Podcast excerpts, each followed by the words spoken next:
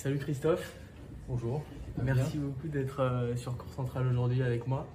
Alors on va parler de plusieurs choses euh, ensemble, de ta passion pour le tennis évidemment, de ta carrière de joueur professionnel et également de tes nombreux projets euh, après carrière, notamment la National Tennis Cup et le paddle. Alors est-ce que dans un premier temps tu pourrais nous expliquer comment tu es venu au tennis? Alors, au tennis, bah, ça a été déjà euh, dans un environnement familial. Toute ma famille euh, jouait au tennis. Euh, J'avais la chance d'être dans un club de tennis très petit, dès l'âge de, de 3 ans, où je suis pratiquement né dans un club qui était le Tennis Club de Paris, qui est un des euh, plus grands clubs français, disons parisiens. Euh, donc j'ai commencé bah, bah, en, en jouant au mur, en jouant avec des, des- des- des adultes petit à petit, en- euh, avec des copains, et puis j'ai aimé ça, et petit à petit bah, je me suis pris au jeu, euh, mais tout en faisant beaucoup de, beaucoup de sports, beaucoup d'autres sports, du judo, du foot, euh, j'allais au tennis et, et, je faisais pas que du tennis, je faisais plein de, j'y allais pour jouer, j'allais passer ma journée ou mon week-end dans les, Mhm. et le mercredi dans, dans le club quoi. Ok, et à partir de quel moment du coup tu as, décelé ton potentiel entre guillemets dans le tennis et... Alors euh, bon, petit à petit, j'ai commencé à jouer. euh, j'ai pas été euh, dans les meilleurs euh, tout jeune, en benjamin, minime, euh, cadet. J'étais pas vraiment, donc je, jouais pas mal, hein, mais au niveau de mon club, etc. Et puis petit à petit, j'ai pris ça un petit peu plus au sérieux. J'ai commencé un peu par être repéré par par la ligue de, de Paris. Et puis bon, bah, après, j'ai pas fait grand chose avec la ligue. Et, et puis après, il y a eu un rassemblement qui a été fait euh, à Roland Garros par la Fédé avec un peu tous les joueurs, disons, de mon âge, euh, de mon- ma- pour faire un, un rassemblement avec des matchs sur quelques jours ou 4-5 jours. Et puis là, ils m'ont détecté comme, euh, voilà, comme un joueur qui avait du, du potentiel et ils ont créé, alors ça fait, ça ne rajeunit pas, mais ça fait, je crois, 40 ans cette année, l'INSEP. Donc on a été les premiers à, créer l'INSEP avec des entraîneurs dont c'était aussi leur, euh, leur première, avec Jean-Claude Massias, Patrice Agelower, euh, Patrick Favière. Et comme joueur, bah, c'était euh, ma génération. C'était une génération qui était assez forte. hein. C'était Thierry Tulane, Henri Lecomte, Jérôme Potier, Jean-Luc Cotard, Piacentini, Kuchna, euh, Benabiles, Courteau. voilà, et puis, et puis je suis resté pendant trois ans, trois ans à l'INSEP Mhm. où bah là, euh, on, on s'entraîne euh, dur, on fait, les, euh, on fait enfin, nos études qui sont un peu bâclées, disons, mais on essaye de, de suivre un peu les deux. Et on fait beaucoup de tournois. Et là, la progression a été très vite parce que je crois que quand je suis rentré à l'INSEP, je devais être non classé. Et je suis monté en un an à 15. Mhm. euh, avec une 100, 100, 130 matchs, dont euh, 80 perfs ou un truc comme ça. Et puis la deuxième année, j'ai fait 15 moins 2, qui est une progression qui est assez euh, forte. Euh, les autres, on a tous fait à peu près des progressions euh, similaires. hein. Je crois que le compte avait fait 30, euh, euh, 2-6, 2-6, euh, euh, moins 4, un truc comme ça. D'accord. voilà, Tulane aussi. Donc on, et on jouait les tournois le week-end où on passait chacun 8, 5, 10 tours dans les tournois, c'était assez sympa. Et puis là, jusqu'à euh, jusqu'à quoi? Jusqu'à pendant 3-4 ans. Et puis après, ben, il fallait rentrer un peu dans des, dans des cases, c'est-à-dire euh, par rapport à ton année de naissance, il fallait avoir tel, tel classement. Et moi, je suis né en 62. euh, les Lecomte, euh, Tulane, tout ça sont 63. Donc moi, il fallait que par rapport à mon année de naissance, bah, je monte en première série. Donc, donc c'est 15, moins 2 première série, ça fait quand même... et je me suis arrêté qu'à moins 4 ou moins 15. D'accord. Euh, voilà, donc bah, ils euh, bah, je suis parti de l'INSEP, puis après, euh, je me suis débrouillé un petit peu tout seul en piochant des entraînements un peu à droite à gauche. Et puis, et puis jouer des tournois français pour gagner un petit peu d'argent, pour pouvoir aller jouer les- le circuit international. Et puis tenter ma chance sur les tournois ATP à, travers le, à travers le monde. Ok. Des gros tournois, des petits tournois, des, un petit peu tout. ouais. Et tu as quel âge du coup quand tu quittes l'INSEP? J'ai 18 ans, alors, enfin, j'ai, ouais, c'est ça, 17 ans et demi, et, là, donc, avant de partir sur le circuit, en fait, je fais le, je pars au bataillon de Joinville, euh, où on se retrouve encore après l'INSEP au, au bataillon de Joinville, euh, où je retrouve mes copains, le comte, tout ça. Et donc, une année euh, où on, est, on est à Fontainebleau, et en même temps, on a le droit d'aller faire des tournois un petit peu. alors bon, c'est un peu Bon, à la, à la limite, ça nous apprend un peu la rigueur, pas mal, de, pas mal de, de choses, et en même temps, on perd un peu notre temps, mais on peut faire des tournois, et puis euh, voilà. euh, et puis on- quand on joue bien, disons, on revient pas à la caserne. voilà, donc on est Ouais. motivé pour, pour bien jouer, euh, pour pas retourner. euh, voilà. Donc un an comme ça, et après, je suis parti sur le, sur le circuit.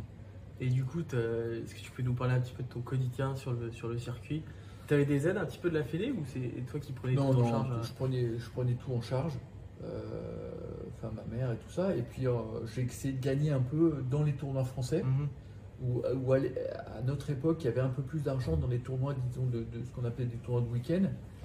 Euh, surtout à la période de avril, mai, juin, juillet, août, c'est là où on, on, emma- on emmagasinait euh, l'argent qu'on mettait de côté pour pouvoir partir à partir de pour faire l'hiver au, au soleil à, à l'étranger, voir l'Open d'Australie, euh, des choses comme ça.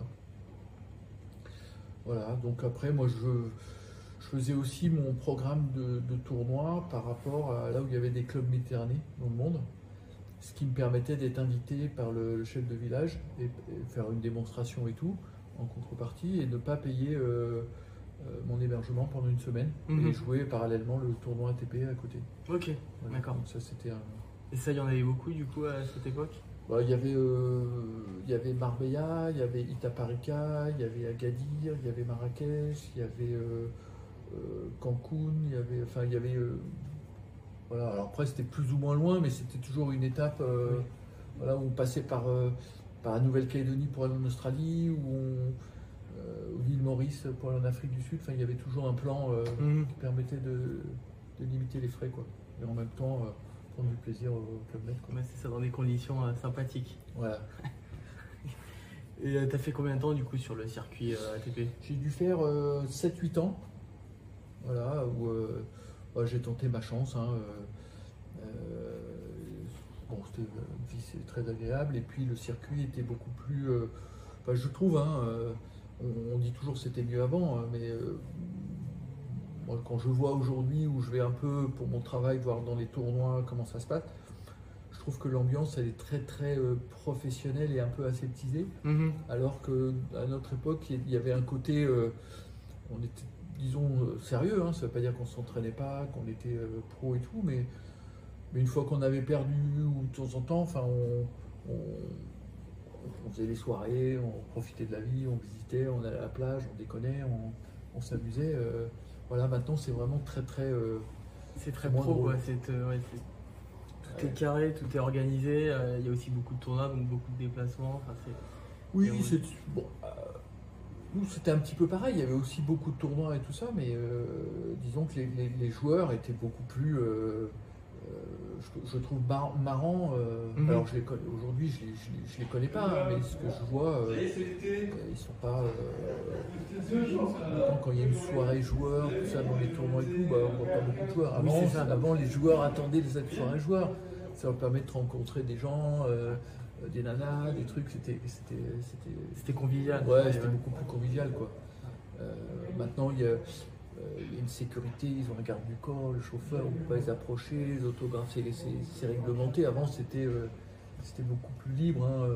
Moi j'ai le souvenir de bord, de, de tout ça. euh, bah, ça. ça se baladait dans les allées, dans les allées à Roland Garros. Bon, il y avait un petit peu de trucs, mais c'était, euh, on, pouvait vivre quoi. Aujourd'hui j'ai l'impression qu'ils sont vraiment. euh, Ils sont surprotégés. Ouais, enfin, ils sont protégés. Alors il y a eu des, il y a eu le cas Céleste qui après fait protéger. Il y, a, il y a des attentats, il y a des machins. Donc maintenant, bah, chaque organisateur a des responsabilités, mais bah, c'est un, un peu plus tristounet quoi. Mhm.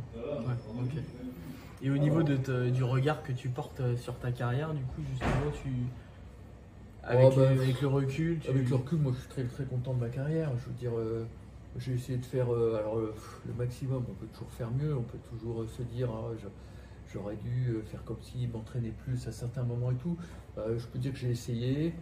Euh, j'ai aussi pris euh, du bon temps, j'ai visité, j'ai fait plusieurs fois le tour du monde, euh, euh, j'ai rencontré beaucoup de gens, j'ai j'ai pu comparer la, la vie des gens dans tous les pays, euh, la chance qu'on avait. Et puis euh, voilà, euh, après c'est sûr que j'aurais préféré euh, bah, peut-être être un peu meilleur ou tout ça, mais euh, je regrette pas non plus. euh, Oui, j'ai t'as- eu hein, beaucoup de chance. ouais. Et tu, tu quittes le circuit à quel âge, du coup? Alors, je quitte le circuit vers 25 ans, 25-26 ans, parce que je me, je me marie, j'ai des enfants, euh, j'ai eu 5, enfants, euh, et puis il fallait commencer un peu à assurer tout ça euh, au niveau du, travail pour avoir une sécurité quand même. donc je me suis mis vite à travailler dans le tennis. j'ai commencé par faire un petit peu des deux, c'est-à-dire je continuais à jouer parce que j'étais encore en première série, ce qui permettait de gagner un petit peu d'argent le week-end sur les tournois, et puis la semaine de travailler euh, en tant que directeur de promotion de certaines marques. Mhm. Euh, j'ai commencé chez Snowert Tretorn, après je suis parti très vite chez Nassau, après on a fait des stages de tennis, s'appelait Pro Match, dans le monde entier, après... Euh, et puis très vite, bah, j'ai monté avec dans le cadre de la promotion de la marque Nassau, le, ce qui s'appelle aujourd'hui la National Tennis Cup, que beaucoup de gens ont connu sous le nom. Euh, alors, euh, au premier, c'était Nassau Tennis de France, le trophée des meilleurs, et puis c'est devenu la Nesti, enfin Coca-Cola Tennis Cup, puis Nesti, et aujourd'hui National Tennis Cup, et ça, ça dure depuis 33 euh, ans. bah ça, ça a été mon, travail principal pendant 33 ans, et je fais avec beaucoup de beaucoup de passion, beaucoup de plaisir, euh, où j'ai retrouvé au fur des années euh, euh, plein, de, plein de copains hein, qui sont mhm. descendus au classement, qui ont des petits classements maintenant, qui viennent jouer ou qui viennent avec leurs enfants, voire même leurs petits-enfants pour certains, des grands-parents, enfin un truc très familial, très sympa, et, toujours dans le même environnement tennis. La National Tennis Cup, on le rappelle, c'est le plus grand tournoi de tennis amateur au monde.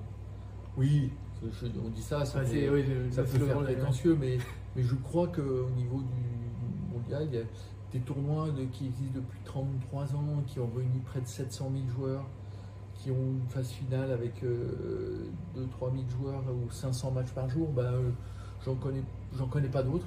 Euh, peut-être qu'il y en a, hein, mais en tout cas, bon, je ne connais pas. En tout cas, en France, je crois qu'il n'y a jamais eu équivalent, même s'il y a d'autres tournoi qu'on appelle euh, tournoi euh, de masse ou grassroots, ça veut dire en, anglais, où c'est pour faire jouer le, plus grand nombre, euh, qui, qui vaudrait peut-être à des marathons ou à des, des grosses courses, des voilà, dans le tennis, c'est un peu unique et, voilà, c'est mon, travail au quotidien. Et du coup, comment l'idée elle est venue de se dire, voilà, on va créer un tournoi pour le maximum d'amateurs euh, possible. Euh. L'idée, elle était simple, c'est que dans mon deuxième travail qui était la promotion de, Nassau, j'ai fait ça avec mon, frère. Et euh, on a cherché quelque chose à organiser. À l'époque, tout ce qui était fait dans le tennis, c'était fait pour les professionnels. Il n'y avait pas grand-chose de fait pour les amateurs. Donc on s'est dit, on va essayer de faire quelque chose où chacun a sa chance de gagner. Donc on a déposé le concept de jouer par classement. Mhm. Donc tout le monde, qu'on soit non classé, ben, on, va jouer que des non classés, donc on, est censé avoir le même niveau, donc on peut gagner le 15-1, etc. Parce que le tennis, c'est une énorme machine à perdre. Parce que quand vous avez un petit classement, vous gagnez jamais un tournoi parce que les, tournois seront gagnés toujours par des joueurs pro ou voire semi-pro. Euh, toujours on fait quelques perfs, quelques trucs, mais à un moment on perd parce que bah il y a des joueurs beaucoup plus, beaucoup plus forts. Là on a fait un tournoi où tout le monde a sa chance. Et j'ai gardé dans la tête l'esprit du, club med, avec le tutoiement, avec la convivialité, etc. Et ça, mélangé avec le, côté pro d'un tournoi ATP, les deux, bah, ça a fait euh, l'alchimie pour monter ce. Et puis ça, on a commencé petit à petit dans des qualifs dans 20 clubs, et puis 30, puis 50, puis, 100. Aujourd'hui, on a à peu près 140 clubs de qualifs, partis dans toute la France, des, présidents de clubs fidèles, des, des participants fidèles qui viennent au Cap en famille. Euh, euh, voilà, et puis euh, la sauce elle a pris petit à petit, les partenaires sont venus nous aider. et puis voilà. et puis la phase finale se déroule au Cap d'Agde, hein, c'est ça Alors le Cap d'Agde, pourquoi le Cap d'Agde? Parce que c'est. alors d'abord, la, phase finale, ça se fait au mois d'octobre, aux vacances de la Toussaint, donc c'est une période où, niveau du climat il fait encore beau au niveau du nombre de terrains, bon, maintenant il y en a un tout petit peu moins, mais il y en a quand même encore 34. Mhm. Euh, avant il y en avait 40 et tout, donc on joue aussi dans un ou deux clubs aux alentours et on fait pratiquement 500 matchs par jour. Et puis c'est une période de la Toussaint où les vacances sont communes à toutes les zones. Voilà, donc tout le monde qualifié peut, venir fonds de sa chance. D'accord. Et puis historiquement, le Cap d'Agde, bah, c'est le, le club Pierre Barthès, qui est un des, des- des- des fleurons de- bah, du tennis depuis, euh, depuis euh, plus de 40 ans maintenant. euh.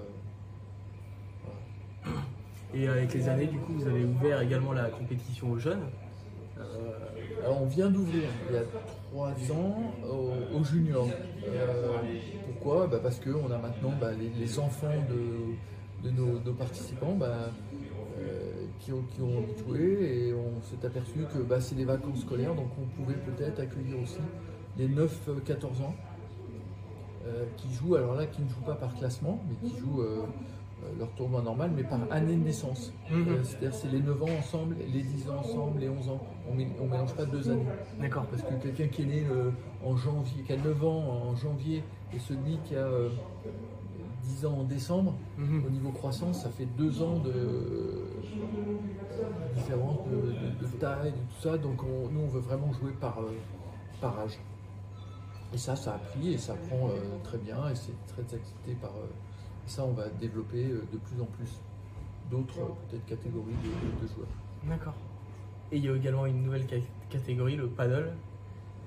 Ça a été créé aussi Alors le, paddle, bah, c'est un peu le, bébé du, tennis. Hein. Euh, c'est pas quelque chose qui vient euh, à la place ou contre le tennis, c'est au contraire, ça vient euh, en plus dans, les clubs. C'est enfin, pas une animation, mais c'est une activité en plus, comme pourrait l'être le, le- le ping-pong ou la piscine, etc. Là, le, le paddle, c'est c'est un peu les mêmes clients, c'est un peu la même démarche.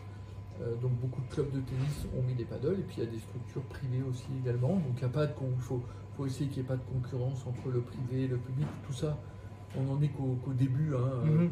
Pour faire un petit comparatif, euh, je crois qu'on va, on doit avoir 700 terrains de paddle en, en, en France.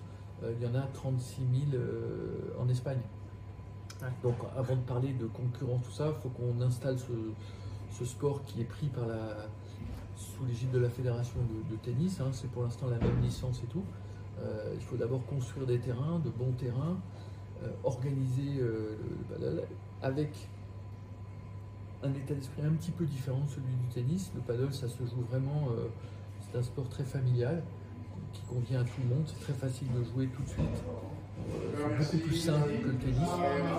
Et puis, euh, il faut, le, le faire découvrir au, au plus grand nombre, un peu partout en France, et puis petit à petit le, le structurer. Et je crois que la fédération va le faire euh, très bien. Mhm. Et comment t'es venu du, du coup toi au paddle?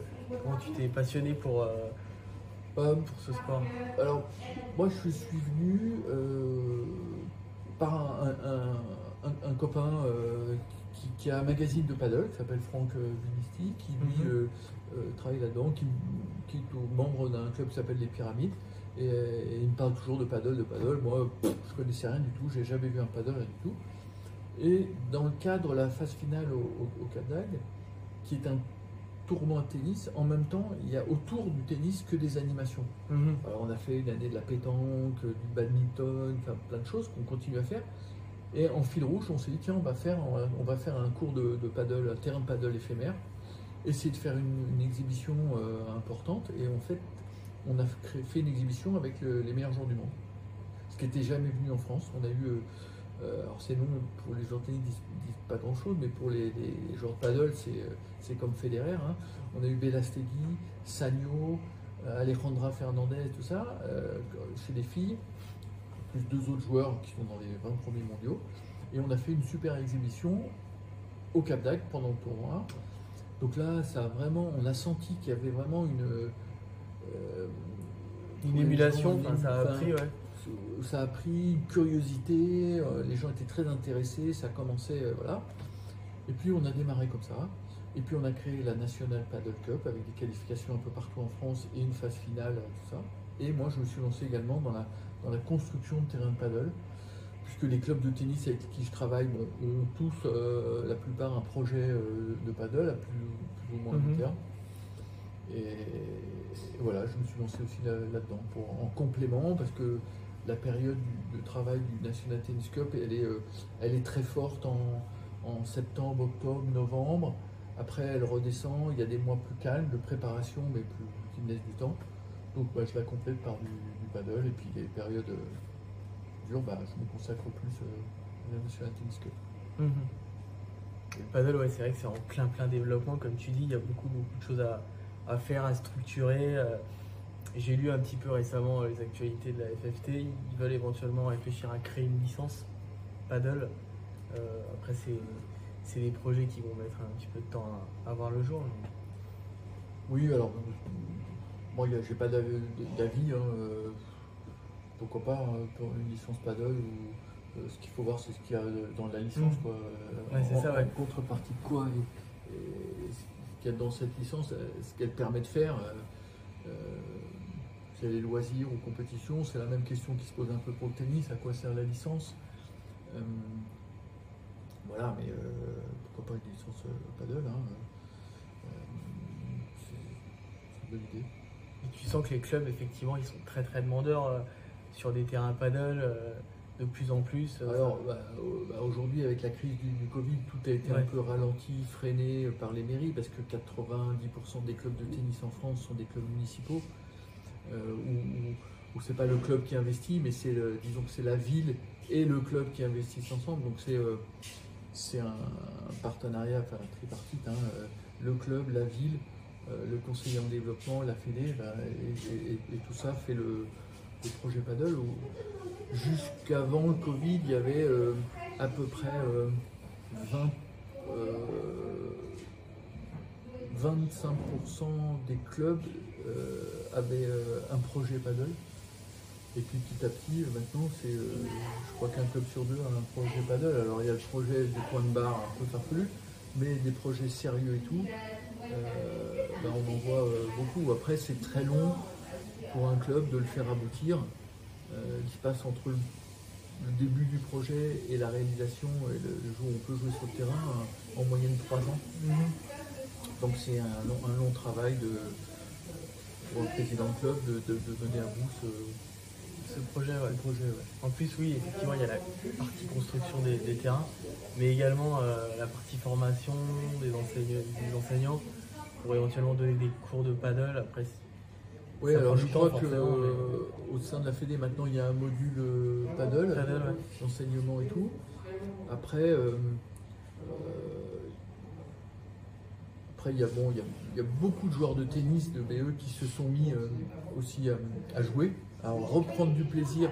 Ils avaient perdu un peu le plaisir du, du tennis, ils l'ont retrouvé un peu au, au paddle parce que bah, alors c'est, très quand on joue bien au paddle, c'est très physique aussi, mais c'est en double, c'est plus convivial, plus facile, euh, dans des endroits euh, plus. euh, paddle, ça se joue euh, en Espagne par exemple, c'est un paddle, un barbecue, un paddle, un barbecue. euh, voilà. Ouais, c'est très. euh, Et ça se C'est joue vraiment dans, dans dans la un état d'esprit, on Ouais. boit un coup, on- les enfants jouent, la- les femmes jouent, on, on fait des mix, on fait des trucs.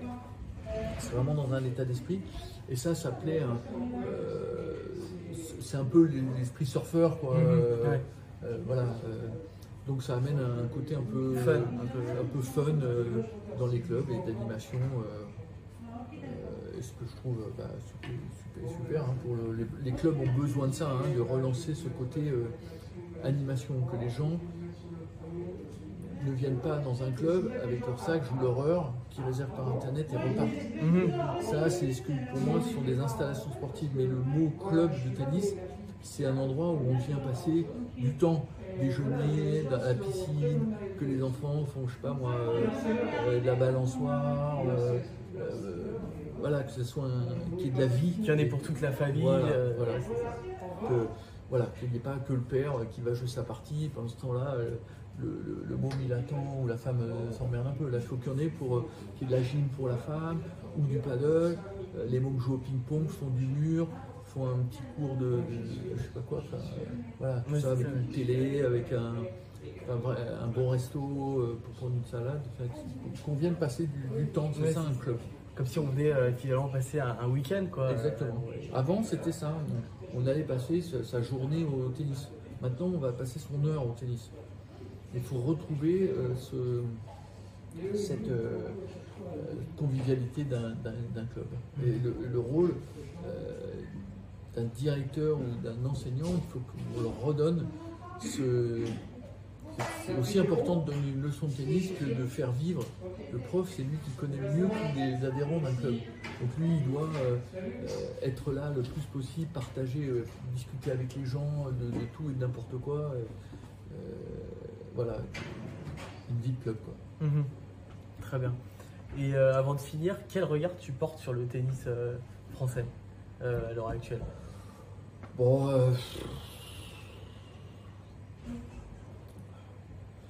ça veut tout dire.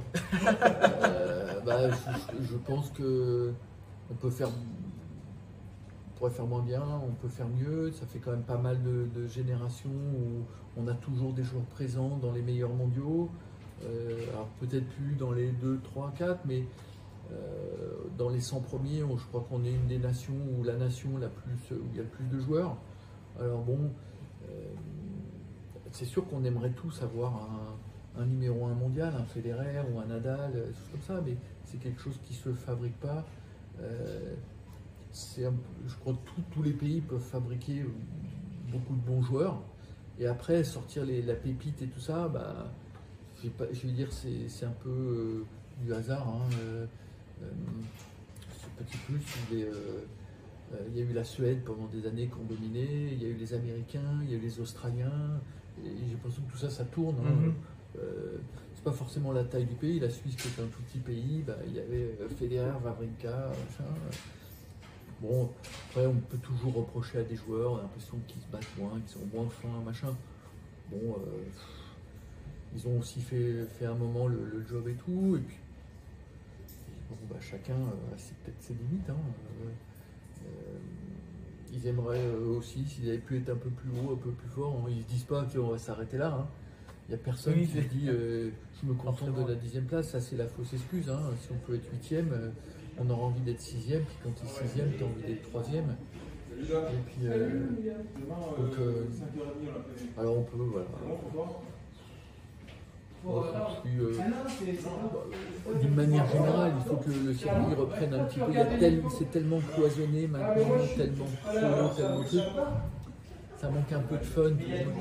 J'ai- j'ai- j'ai un- un joueur comme Kyrgios, par exemple, euh, à la fois euh, j'aime pas du tout, et à la fois j'aime beaucoup. Il y a le côté euh, qui change un peu de tout ce qu'on voit. On dit tiens, on va voir ce qui va se passer.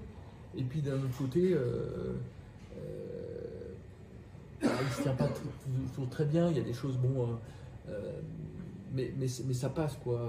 Bon, on a, un, on a le cas un peu français, Benoît Père, où, c'est un sport difficile dans la tête, le tennis. hein. C'est un sport qui fait péter les plombs. hein. On, on s'en aperçoit pas parce que les, gens comme ça paraissent euh, calmes, tout ça. Mais à l'intérieur, ça, ça bouge, ça s'énerve, C'est ça ça. cogite, ça, et puis ça pète les plombs. Donc j'aime pas hein, le comportement de Benoît Père, qui sûrement en dehors du cours est un mec très sympa, très cool, très truc. Mais euh, il a une attitude, le tennis le fait, euh, lui fait péter les plombs. Alors il a un talent euh, incroyable, donc ça lui permet d'avoir ce niveau. Mais après, le, voilà, tennis français, on peut faire mieux. Et puis je suis sûr qu'on retrouvera peut-être dans, dans quelques temps une pépite et puis d'autres joueurs. Il y a des joueurs qui poussent, un joue vachement bien. euh, euh, Il y a d'autres gamins qui arrivent là, Moutet. euh, voilà. Ok. Bah, merci beaucoup, Christophe, Bah, c'est moi. hein. d'avoir été super. avec nous aujourd'hui sur Camp Central. Merci. Ok. ok.